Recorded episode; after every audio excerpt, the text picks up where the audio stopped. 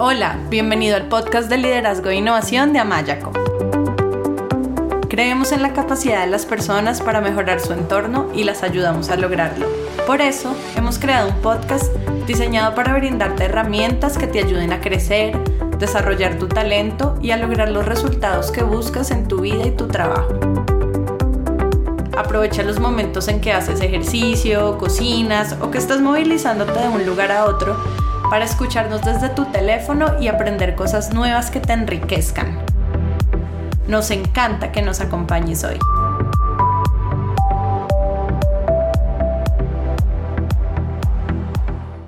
Hola, bienvenido a este nuevo episodio de nuestro podcast de liderazgo. Yo soy Melanie Amaya, coach profesional certificada, y en el episodio de hoy tengo un invitado muy, muy especial con el que vamos a hablar de equipos de alto rendimiento.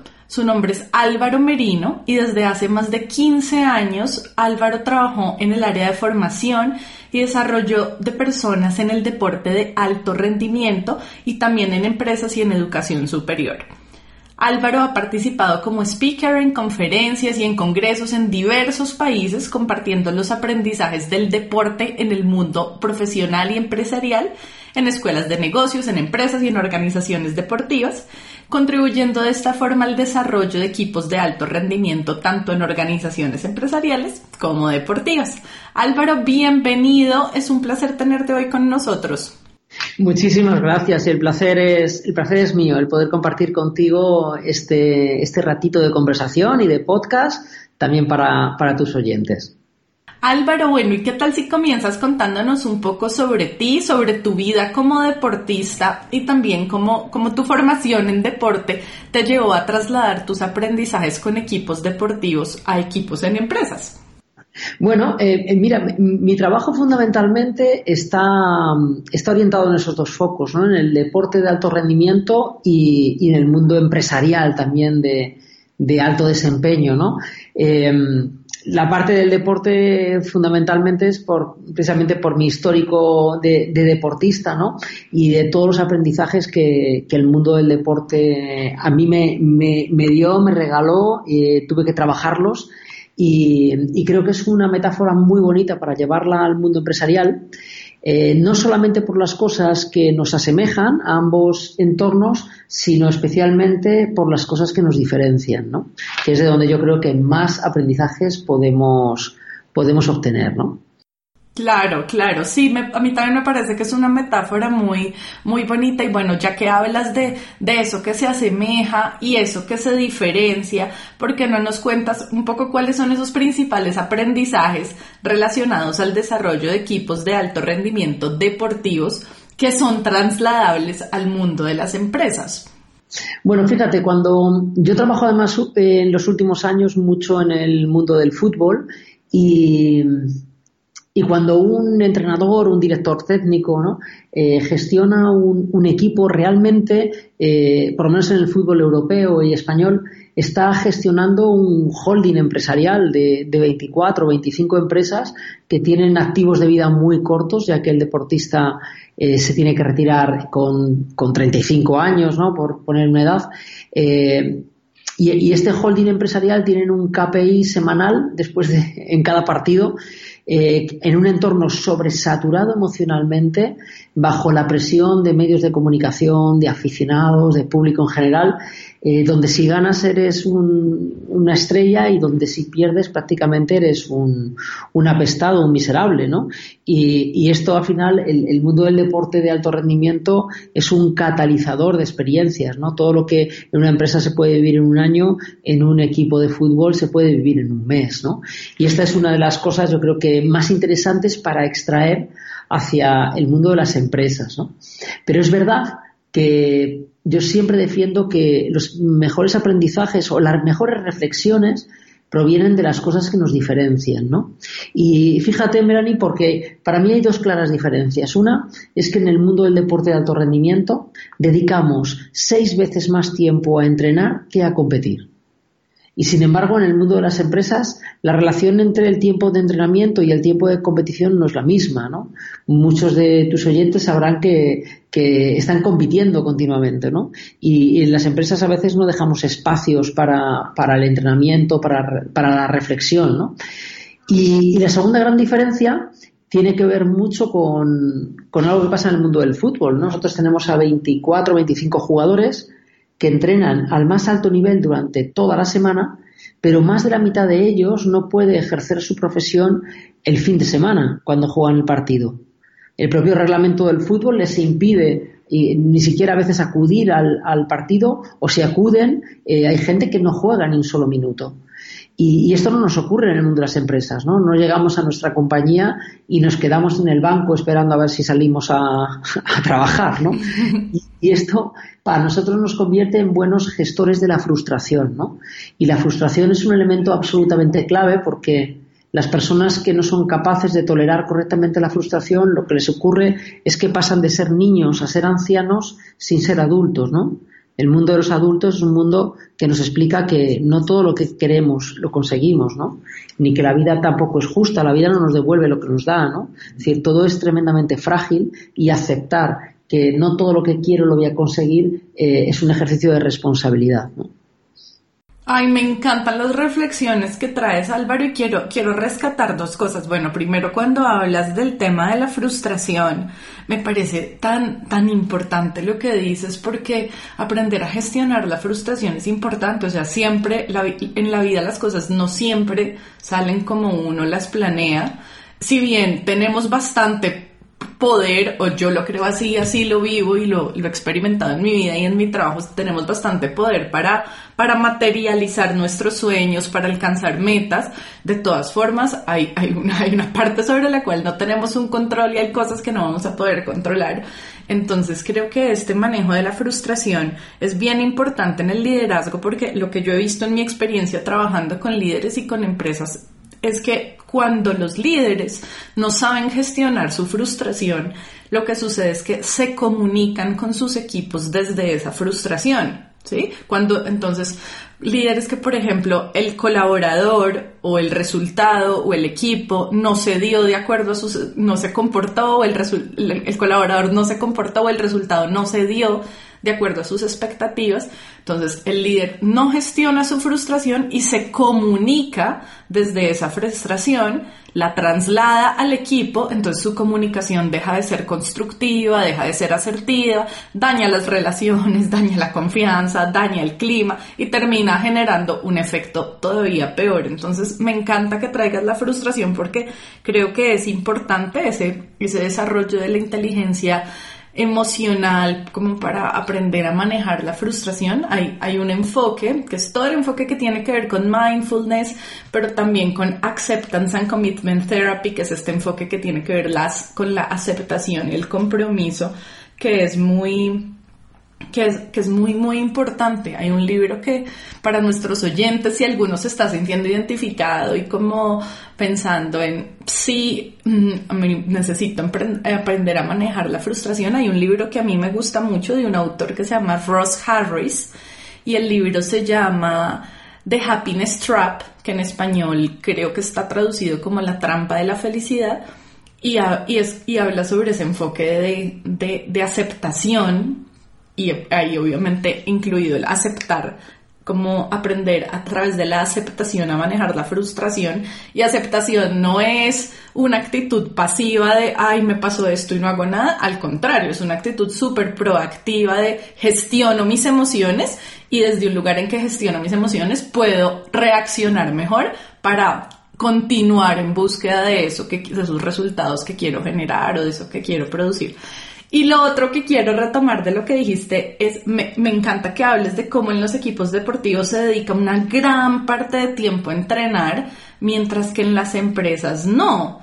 Porque sí, los equipos deportivos se caracterizan como por, por ese entrenar de manera disciplinada, continua, sistémica y en teoría si un equipo de trabajo desea conseguir y mantener un alto desempeño, también debería dedicar tiempo a su entrenamiento y crecimiento y hacer del entrenamiento y de los espacios de desarrollo una práctica constante y me refiero tanto a propiciar espacios de desarrollo de habilidades como también espacios de desarrollo del equipo en sí mismo como una unidad cohesionada. Entonces, ya que traes esto a colación, me encantaría que nos hables de cuál es tu percepción con respecto a la importancia de crear espacios para el entrenamiento, el desarrollo y la consolidación de los equipos.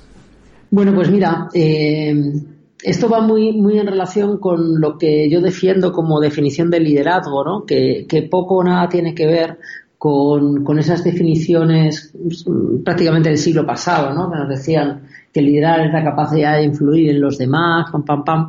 Eh, en, estos entornos eh, actuales, ¿no? que ya llamamos buca, ¿no? volátiles, inciertos, complejos y ambiguos, ¿no?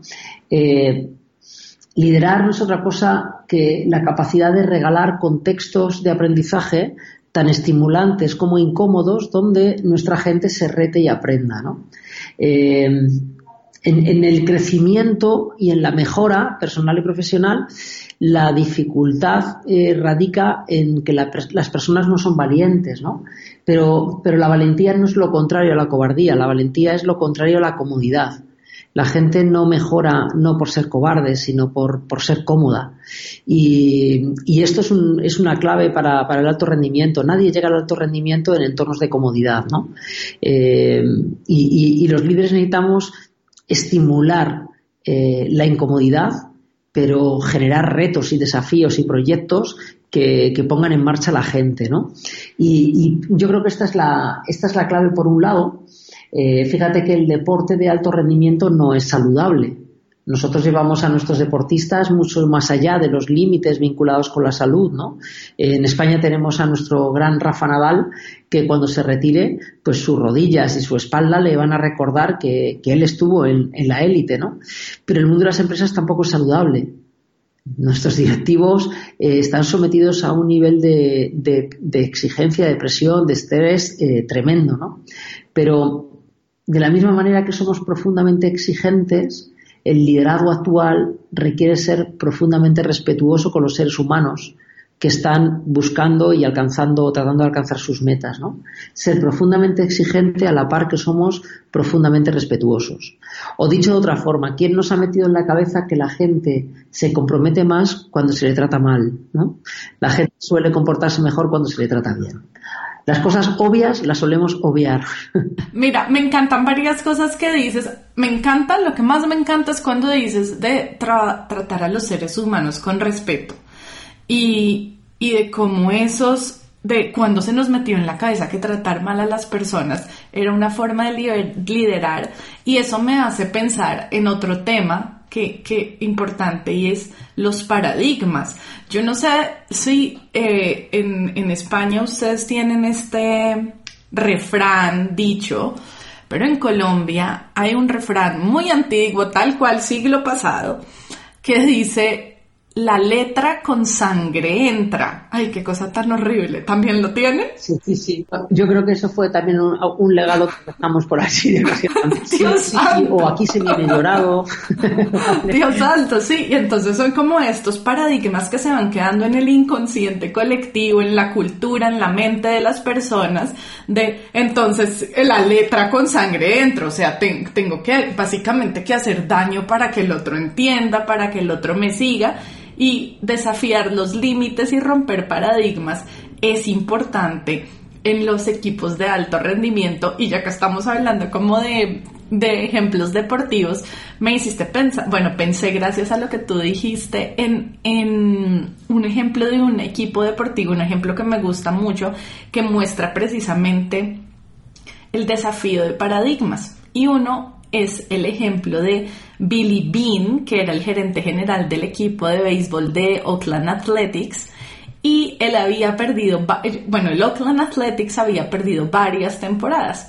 Y después de perder tres de sus mejores jugadores, Billy, con la ayuda de Peter Brandt, que era un joven economista graduado en Yale, utilizaron un modelo basado en estadísticas para seleccionar y contratar jugadores. Esto era un modelo totalmente novedoso que rompía totalmente con la forma tradicional de contratar y seleccionar jugadores.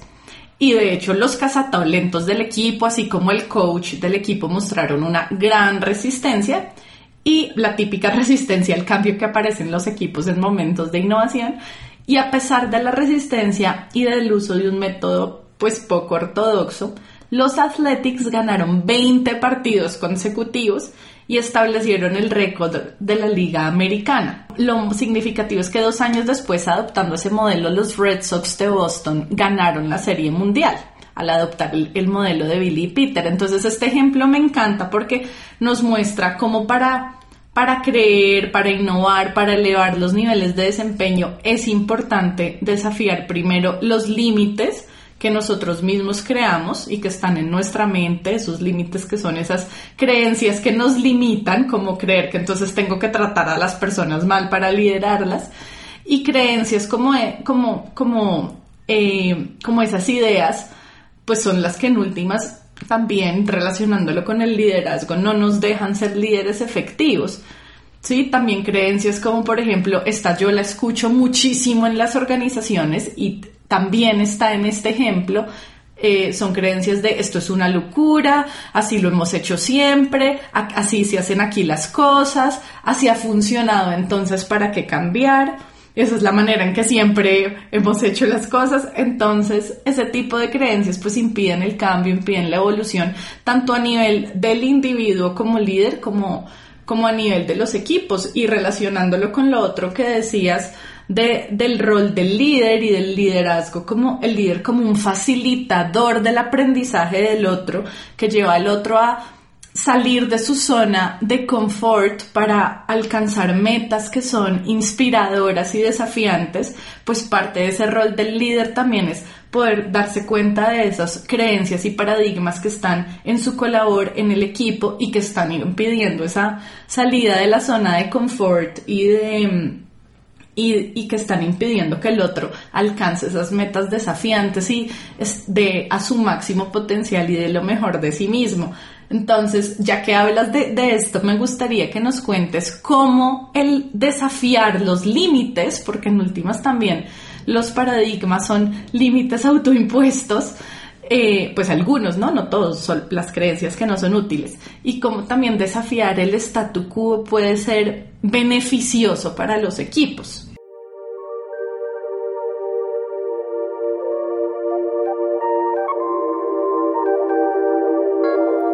Si quieres escuchar más episodios y descargar de manera gratuita libros y material electrónico sobre liderazgo, inteligencia emocional, coaching, equipos de alto desempeño y otros, te invitamos a visitar nuestra página web amayaco.com.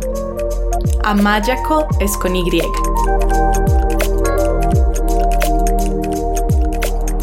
Bueno, es que hay una, una, clave en todo esto, ¿no? Que también se hace muy mal. Eh, mira, para mí hay, un elemento fundamental en el deporte, en la empresa, en la vida, y es estimular el pensamiento crítico, ¿no? Es decir, eh, no creerte nada de lo que te cuenten, mm, antes de abrazar una idea, cuestionarla en profundidad. Y eso tiene mucho que ver también con, con este concepto de incomodidad, ¿no? Eh, en el mundo del deporte corremos el riesgo, igual que en el mundo de la empresa, de, a nuestros deportistas darles feedback demasiado pronto. Y cuando tú a una persona le das feedback demasiado pronto, no estimulas en él la autorreflexión. ¿no? Y solamente desde la autorreflexión, desde el cuestionamiento profundo de lo que hacemos, tengamos éxito o no, es decir, porque muchas veces evaluamos el error, pero no evaluamos el éxito. Y, con el éxito a veces nos acomodamos, ¿no? Entonces, eh, romper paradigmas, eh, desafiar los límites, es estar eh, siempre en un punto de, inconformidad, ¿no? siempre, muchas veces la duda en, determinados deportes es cómo, cómo, estimulo a mi mejor jugador, ¿no? o al número uno del mundo, ¿no? Y, eso a veces es complicado, ¿no? Entonces, mantener a la gente con hambre es, es básico para que puedan desafiar sus límites, ¿no? No significa lo mismo un trozo de pan antes de comer que después de comer, ¿no? Y esa complacencia que también se puede instaurar en muchos equipos, ¿no? En muchas empresas por ser las números uno, es uno de los primeros principios de, del fracaso de, un equipo, de una organización, ¿no? Entonces hay que estimular profundamente la, reflexión de los jugadores, eh, cambiar las órdenes por preguntas de curiosidad, creo que es uno de los grandes retos de, los líderes, y, empoderar, es decir, el liderazgo no es tener seguidores, los líderes crean líderes, esto ya no lo decía Tom Peters, ¿no? Es decir, al final el liderazgo es un ejercicio de desapego, es un ejercicio en el que tú empoderas a la gente para que te adelante, ¿no? Eh, para mí el mayor nivel de liderazgo en cualquier entorno no es otra cosa que la invisibilidad terminar haciéndonos invisibles, no necesarios para las personas, ¿no? Porque será que les hemos dado las herramientas suficientes para que ellos, individualmente y como equipos, sean capaces de, colocarse en entornos de alta eficacia, de alta eficiencia, es decir, de alto rendimiento, ¿no? Sí, y me, gustan varias cosas que, mencionas y uno es el pensamiento crítico. Y creo que esto, además, obviamente, de ser importante en las empresas, en el liderazgo, en los equipos, es como importante en todo porque yo pienso que la falta de pensamiento crítico en general en muchísimas sociedades y países se ve reflejada en, en las decisiones que toman muchos gobiernos e inclusive en los gobernantes que eligen las mismas personas. Como como me parece muy muy importante ese pensamiento crítico y me gusta mucho cuando hablas de del rol del líder nuevamente como un facilitador del aprendizaje que invita a sus equipos a la reflexión y esto es parte de lo que se ha llamado el rol del líder coach. Nosotros, eh, para quienes estén interesados, nuestros oyentes, tenemos un video en nuestro canal de YouTube. Si entran a YouTube al canal de Amayaco, hay un video que se llama Cómo ser un buen líder y hay un video que se llama eh, también el del líder coach, por si quieren profundizar en esos temas.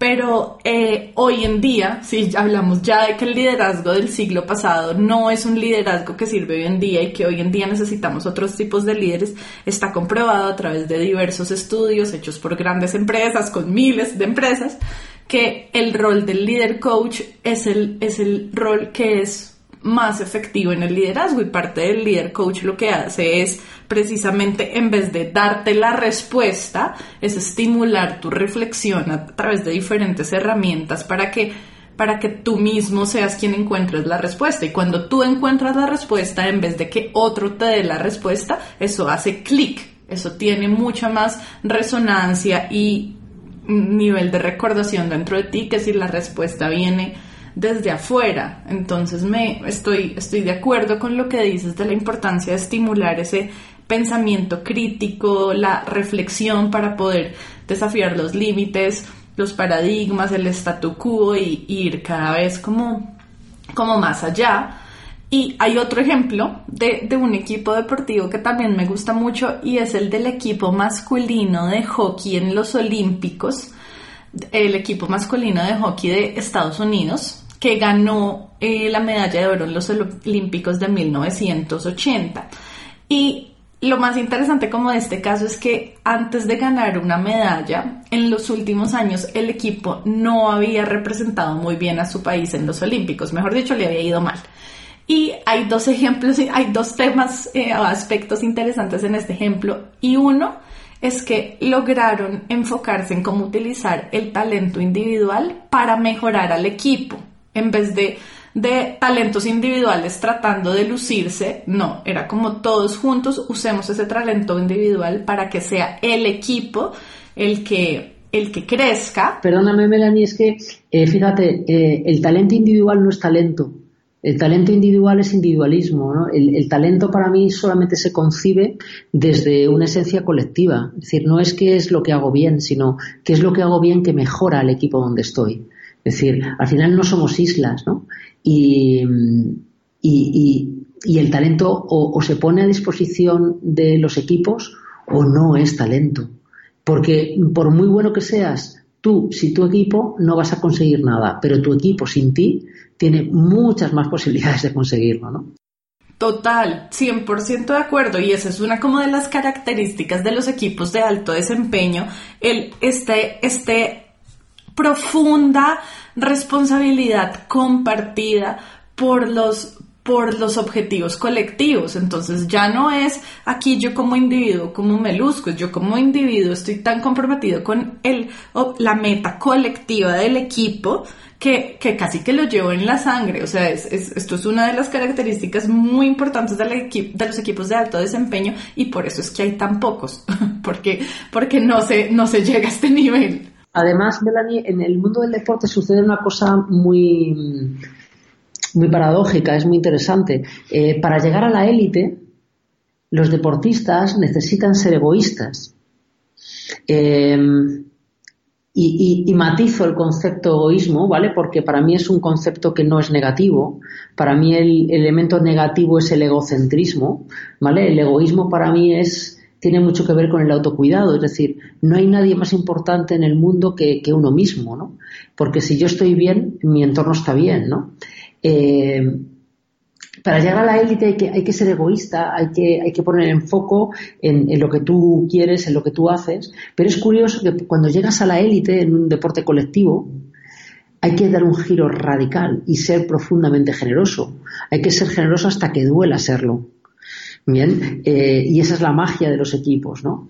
Pero en el, en el mundo del deporte pasa mucho esto, es decir, al final, en un equipo como el Real Madrid, eh, tú tienes a lo mejor todos los años mil niños en, la cantera, en las categorías inferiores, y si tú preguntas eh, y pides que levante la mano todo aquel que piensa que va a llegar al primer equipo, tú tienes mil manos levantadas, pero tú sabes que solamente va a llegar uno pero todo el mundo considera que, es él el que va a llegar, ¿no? Es decir, la élite es tremendamente complicada y, hay que poner mucho el foco, como tú decías, en lo que controlamos, en lo que somos capaces de hacer, en dónde aportamos valor.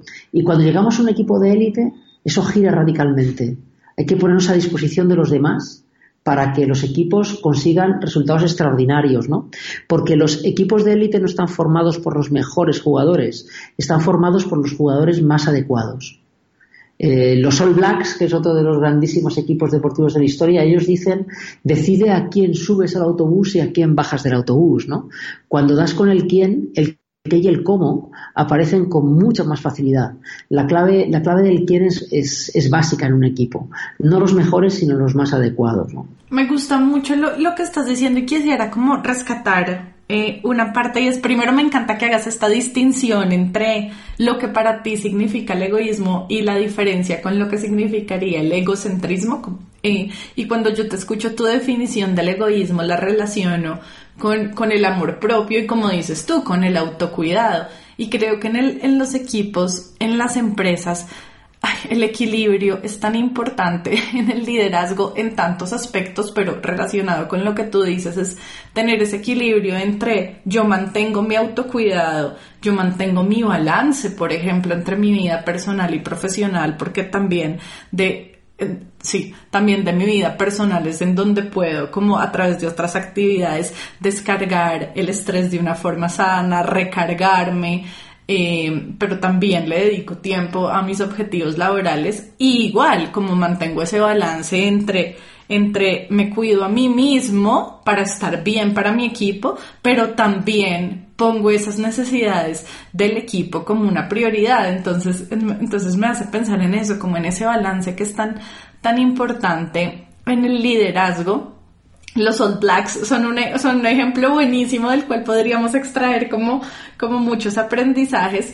Y, algo que te quería contar de, este equipo que te estaba contando eh, de Estados Unidos que de hockey que ganó los Olímpicos, eh, es que algo, un tema importante en esta historia es que em, el coach del equipo fijó un objetivo muy ambicioso, un objetivo bastante inspirador y desafiante para la época, que era derrotar a los soviéticos, que hasta el momento habían sido los mejores en el mundo y habían ganado los últimos olímpicos. Y lo lograron. Entonces creo que ahí hay como dos lecciones importantes y la primera es como cuando los miembros de un equipo ponen los intereses y el bienestar del equipo por encima del interés individual, es posible llegar más lejos, pero dos también la importancia como de nuevamente desafiar los paradigmas de esto no es posible y establecer una visión pues, que sea realista pero que sea desafiante e inspiradora. Entonces me gustaría que nos cuentes desde tu experiencia cómo el líder puede lograr que los miembros del equipo pongan el interés común por encima del individual y además que ayuden a construir una visión que sea inspiradora para el equipo, que puedan inspirar a las personas para que den lo mejor de sí mismas. Una, una de, las, de las formas más interesantes para generar esa, esa visión compartida es entender que todas las personas para para sentirnos parte de un equipo, para colocarnos el escudo de nuestro equipo, de nuestra familia, de nuestra empresa, necesitamos que se cubran dos necesidades básicas. Una es sentirnos escuchados con autenticidad y la otra es poder formar parte del proceso de toma de decisiones. Em, cuando en un equipo se funciona con que el líder es el que decide y los demás aceptamos, normalmente no puede haber compromiso. A mí me gusta mucho eh, invitar a los entrenadores, a las entrenadoras, a que con sus equipos, en lugar de marcar ellos los objetivos, les ofrezcan alternativas. Y digan, bueno, este año puede, nuestro objetivo puede ser este, mantenernos en la categoría, eh, puede ser eh, luchar por entrar en los diez primeros equipos o luchar por entrar entre los tres primeros o ganar el campeonato. Eh, y que los jugadores decidan qué objetivo, porque en relación al objetivo así será el nivel de exigencia. Bien, es decir, hay que hacer protagonista al jugador. hablas de una cosa muy interesante que es la responsabilidad, ¿no? Nosotros tratamos de buscar siempre deportistas responsables, fundamentalmente porque con una persona responsable no hace falta hacer nada. Es el primero o la primera que vayan a entrenar, entrenan al 100%, compiten al 100%, se cuidan en su vida profesional, se cuidan en su vida personal, pero desgraciadamente eh, en, en gran medida en el deporte lo que tenemos son deportistas obedientes, no responsables. Son deportistas que cumplen perfectamente con lo que se les dice, son muy disciplinados, pero hay que estar sometiéndoles a presión permanentemente. En el momento que dejas de ponerles presión, se relajan. Y esto pasa también en el mundo empresarial. Sin embargo, y esta es una reflexión llevada al mundo de las empresas, en el mundo de las empresas no queremos gente responsable, queremos gente obediente.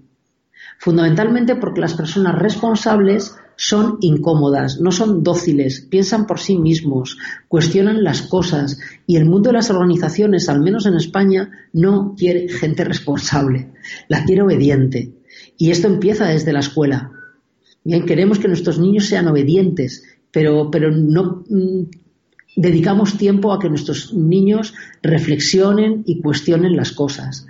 La humildad, la palabra humildad viene del concepto latín humilitas, que significa cuestionar el status quo. Fíjate eh, la importancia de, de, esto, ¿no? De cuestionarlo. Solamente desde la responsabilidad se llega al alto rendimiento. Por eso hay tan pocos equipos que llegan al alto rendimiento. Porque la gente prefiere tener personas obedientes y no tener personas responsables.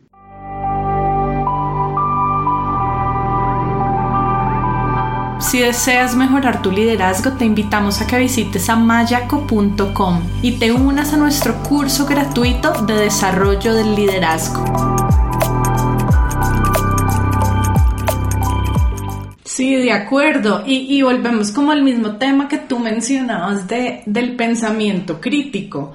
Entonces prefiero personas obedientes que hagan lo que yo les digo, pero pues así en últimas, si no son personas como dices tú con pensamiento crítico, personas responsables que cuestionan el status quo, pues va a ser muy, vamos, a ser muy difícil que entre todos ampliemos la perspectiva, encontremos soluciones innovadoras, vayamos más allá y logremos elevar esos, esos niveles de, de, de desempeño. Entonces me parece me parece fascinante que traigas como esa reflexión y, creo que también como parte del rol del líder y del líder coach del que ayudaba, del que hablaba eh, anteriormente es precisamente ayudar a sacar a la luz lo mejor de las personas. Y me gusta mucho cuando hablas de de que el líder no debe imponer el objetivo, sino debe construirlo con el equipo. Y hay algo que yo me he dado cuenta que todavía es muy nuevo para, para los líderes, para las organizaciones,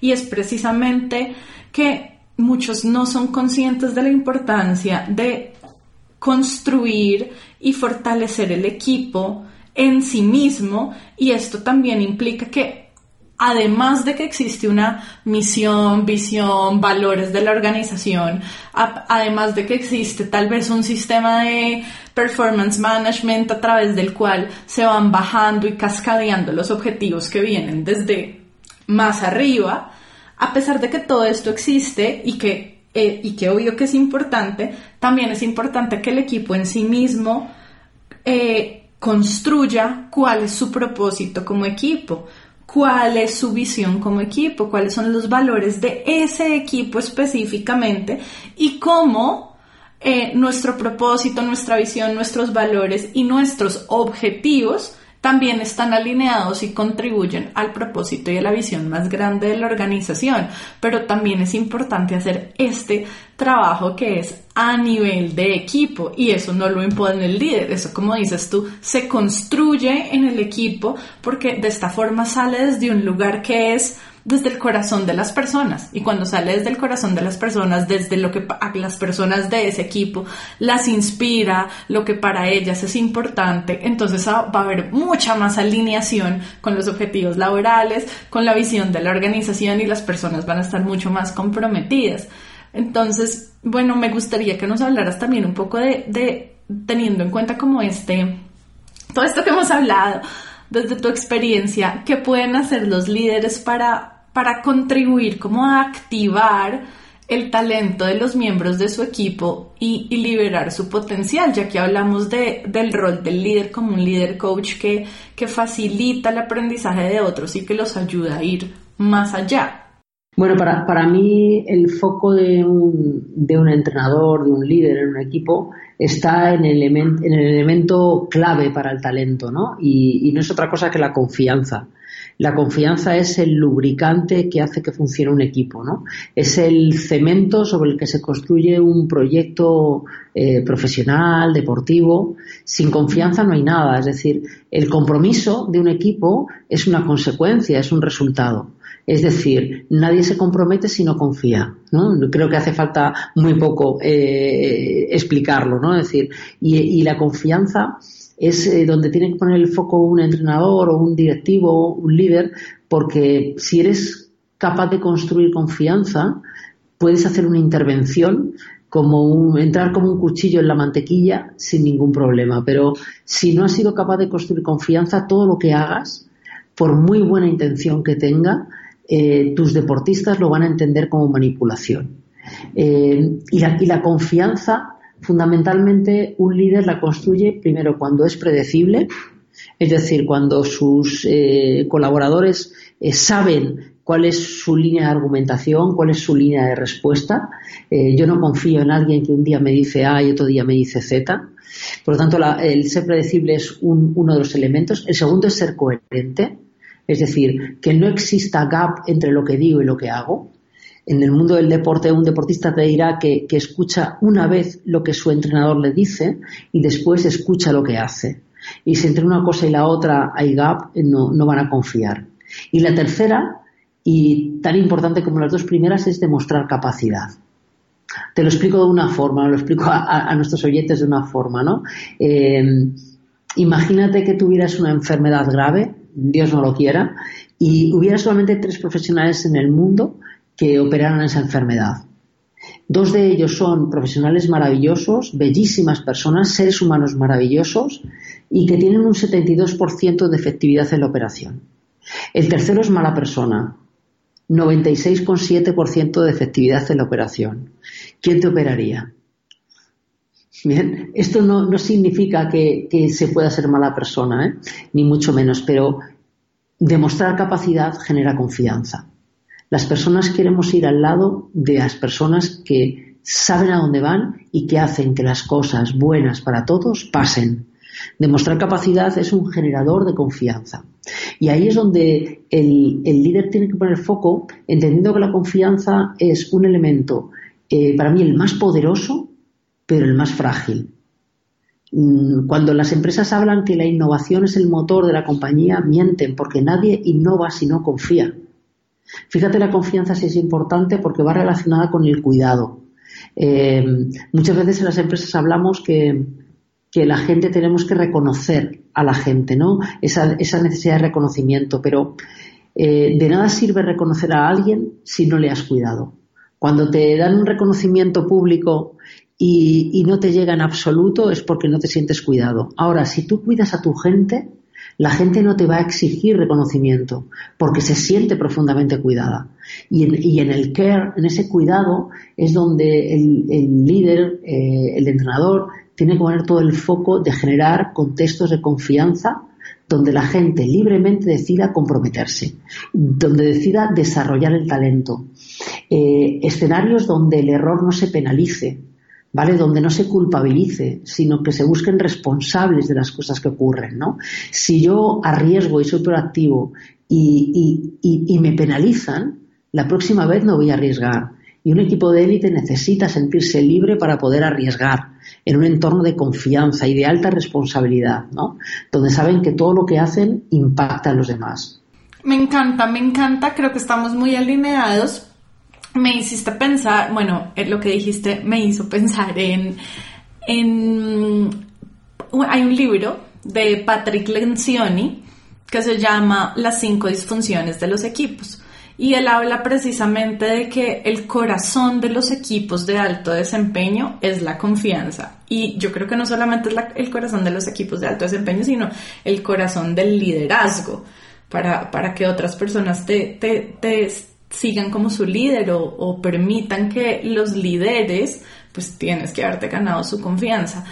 Y, mm, y, me encanta lo que dices y quisiera como retomar algunas cosas, totalmente de acuerdo en que es fundamental para la confianza una coherencia entre lo que digo y entre lo que hago. Eh, me, también totalmente de acuerdo en que demostrar capacidad demostrar, demostrar capacidad y demostrar también que a lo que me comprometo lo hago. Si me comprometí a producir este resultado, lo produje, creo que también es bien importante. Y me gusta también mucho la, la última parte de la que hablas, cuando hablas de ese care, de cuidar porque es para la confianza también es súper importante en el liderazgo demostrar un interés genuino por el otro. Yo confío en alguien que yo veo que de verdad le interesa mi bienestar. Entonces me, me, encanta eso que dices porque creo que es, es bien importante en el rol del líder y, y agregaría una cosa, eh, porque lo que dijiste me parece súper completo, solamente agregaría una cosa y es, en la confianza también es importante la autenticidad porque yo confío en alguien a quien percibo como una persona transparente, que se muestra como es, que no se esconde, que no está poniéndose una máscara y tratando de lucirse. Entonces creo que solamente le agregaría esa parte de la autenticidad y, a nuestros oyentes si quieren profundizar más en el tema de, de la confianza y en general de los equipos de alto desempeño, en Amayaco, amayaco.com, tenemos una guía, precisamente que es una guía de cómo desarrollar equipos de alto desempeño y se retoman estas teorías de Patrick Lencioni, de Katzenbach y Smith y otras como investigaciones importantes. Eh, y es una guía muy práctica con el paso a paso, actividades, herramientas de, de cómo hacer esto con los equipos. Es gratuita, entonces una invitación a descargarla. Y bueno, ya se nos va acabando el tiempo, Álvaro, y me encantaría que nos cuentes sobre tu más reciente libro, 175 ideas para alcanzar tus metas, con 175 reflexiones realizadas, donde realizas un, un paralelo entre el mundo del deporte y el mundo de la empresa. Entonces me gustaría que nos cuentes sobre tu libro y también que nos cuentes dónde lo podemos encontrar, teniendo en cuenta que nos escuchan personas de muchos países diferentes. El libro es una invitación a, la reflexión, a no creerse nada de lo que se lea, a, salir con más dudas que certezas y con más preguntas que respuestas, eh, en un formato eh, breve, ¿no? en un formato con 175 capítulos que abordan eh, aspectos muy, muy diferentes desde, desde el talento, el liderazgo, los equipos, la educación, ¿no? la, propia superación, donde el, deporte pues eh, está muy presente. ¿no? Eh, y, al final yo creo que es que en los libros lo que nos tienen que hacer es, es abrirnos a las dudas ¿no? y a las preguntas. Y es un libro que no persigue dar ninguna, ningún consejo ni ninguna certeza porque, porque no existen, ¿no?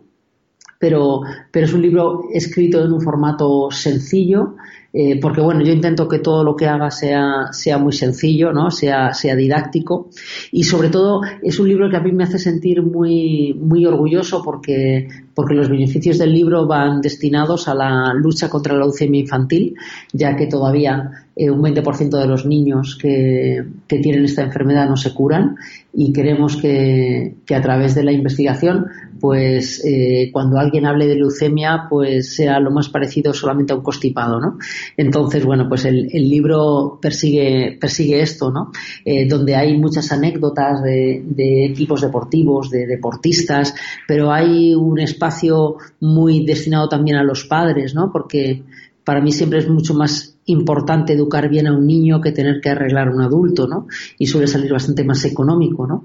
Eh, y, es un libro que, bueno, que se puede encontrar sobre todo por Amazon eh, o en la propia editorial como ebook en, LID, LID, eh, Editorial, pueden, si son usuarios de los libros electrónicos, ahí también lo pueden, lo pueden comprar en formato digital. Y es un libro además que yo siempre invito a abrir por cualquier lado, ¿no?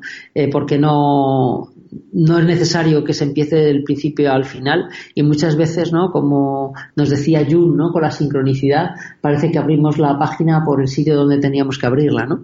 Así que esa, esa invitación a, la reflexión, ¿no? Al, pensamiento crítico, a, cuestionar las cosas, a, como decíamos antes de abrazar una idea, cuestionarla en profundidad, ¿no? Ay, me encanta que tu libro tenga ese toque de, de invitar a reflexionar, ¿no? Como hablábamos del líder coach, más que darte las respuestas, ayudarte a que las encuentres y estimular ese pensamiento crítico y me parece súper bonito además que, se destinen fondos de ese libro para apoyar a los niños con, con leucemia, eso me llegó al corazón muy lindo y la invitación es a nuestros oyentes a buscar el libro, entonces LID, L-I-D, como libro electrónico se puede encontrar ahí o a través de Amazon, 175 ideas para alcanzar tus metas de Álvaro Merino. Eso es. Perfecto. Bueno, Álvaro, y para terminar, ¿qué consejo le darías a los líderes que desean desarrollar equipos de alto rendimiento?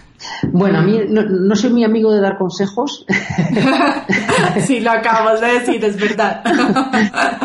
¿Qué reflexión, qué reflexión, a qué reflexión invitarías a los líderes que desean desarrollar equipos de alto rendimiento? Mira, pues recojo una, una de tus reflexiones que comparto muchísimo, ¿no? Eh, que el liderazgo no responde a, etiquetas, sino a la autenticidad de cada persona, que, que conozco líderes muy diferentes entre ellos y son eh, líderes de éxito, es decir, a que, a que sean auténticos, a que cuiden a sus equipos, a que exijan profundamente a sus equipos, porque es la única manera de llegar al alto rendimiento, bien, pero, pero que balanceen la, exigencia con, con, el respeto profundo por los seres humanos que han dedicado eh, lanzarse hacia, hacia un proyecto, ¿no?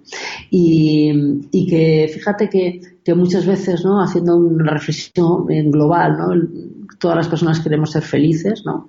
Pero la felicidad para mí es un concepto que muchas veces distrae. Yo creo que la, el aterrizaje o la toma de tierra de la felicidad es un buen proyecto. Yo, las personas felices que conozco son personas que tienen proyectos. Ahora, no conozco a, personas eh, felices que no los tienen, ¿no? Entonces, bueno, eh, regalar a un equipo un proyecto es lo que realmente va a hacer que las personas se comprometan, se motiven y tengan la voluntad suficiente de, sostener un, un, esfuerzo a lo largo del tiempo para aumentar la probabilidad de tener éxito. Ay, me encanta esa reflexión a la cual invitas a nuestros oyentes y en realidad todo lo que has compartido Álvaro, muchas gracias por tu tiempo y por tu generosidad para compartir con nosotros tu experiencia y tus conocimientos. Un placer el, compartir eh, este ratito contigo y, nada, y, encantado que seguramente que en otras ocasiones volveremos a, a coincidir.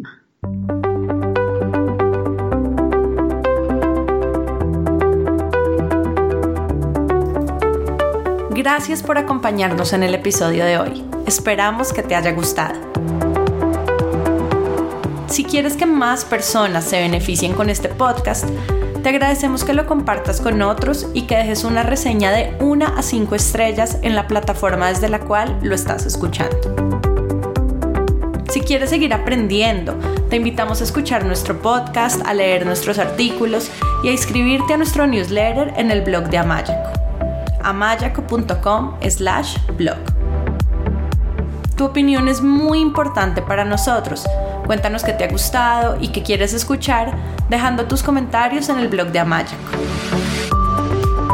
Y si tienes preguntas o quieres hablar con nosotros, escríbenos a hola.mayaco.com o vía Twitter arroba co-al amaya. Esperamos escuches nuestros próximos episodios. Chao y hasta la próxima.